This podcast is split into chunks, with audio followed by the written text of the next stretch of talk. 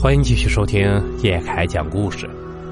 接下来我要讲的故事叫《鬼石路之头七》。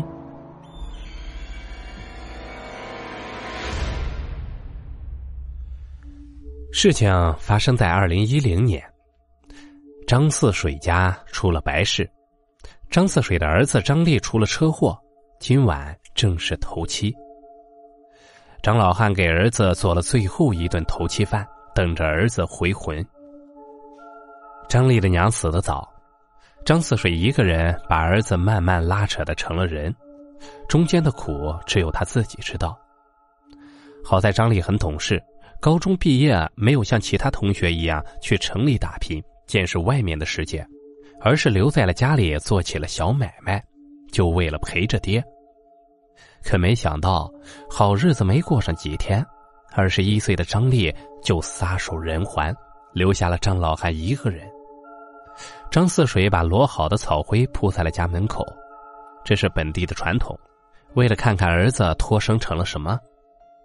忙完了这一切，张四水搬了个板凳坐在了后门边据说这一天家人是要回避的。张老汉在家门口点了一袋烟。静静的抽了两口，张四水又想起了七天以前那场夺走儿子生命的惨烈车祸。七天前，张丽早早的起来，拉了一小车的水果去临镇上赶集。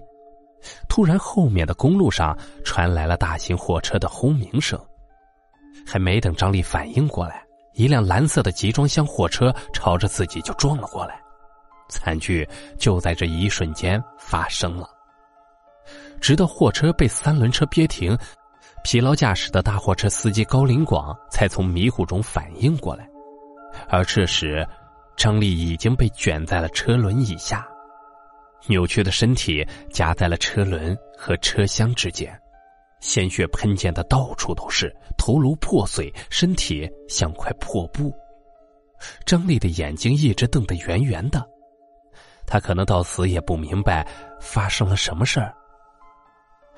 当司机高林广下车看到这恐怖的一幕时，他知道自己闯了天大的祸，他也知道接下来的麻烦会让自己陷入深渊。他没有犹豫，就做了决定：逃逸。张丽的尸体被他昧着良心的抛在了路边。一个鲜活的二十一岁生命，就像一滩烂肉一样被扔到了草丛里。张四水想起儿子最后那凄惨的样子，不由得老泪纵横。就在这时，屋里突然传来了细小的声音，像是人轻轻的脚步声。难道是儿子真的回来了吗？张老汉强忍着冲进去见儿子最后一面的冲动。低头哽咽着，因为他怕冲散了儿子的魂魄。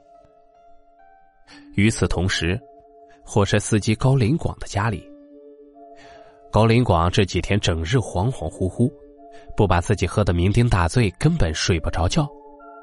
那天出了车祸以后，他把车擦洗过后藏了起来，可是那天的恐怖画面却一直在他脑海里挥之不去。今天喝了些酒。本想直接去床上睡觉，可是从身后却传来了阴冷的感觉。他回过头来，看到身后被自己撞死的人就站在身后，扭动着破碎的身体向自己慢慢逼近。那恐怖的画面吓得他浑身血液都凉了。尸体满身鲜血，拖着肚肠，慢慢的向着自己逼近，一双布满鲜血的手朝自己伸出。高林广惊恐的拼命向后躲避，为了躲避那双血手，没有留意身后，哗啦一下子撞破了窗户，掉下楼去。十层楼的高度让高林广瞬间被摔死，破碎的玻璃炸遍了全身。可是不知道为什么，人们看到他的尸体时，却发现他的尸体上有很多动物的爪印，像是猫爪。时间。转眼到了四更天，张老汉看看时间，也差不多到了。张老汉收起了板凳，想回屋看看，把韭菜撤掉。可是没想到，这低头一看，却发现草灰上多出了一道猫的脚印。好了，故事到这里啊就结束了。感谢您的收听，咱们只听故事，切勿迷信。如果你喜欢叶凯的故事，请帮忙订阅加关注。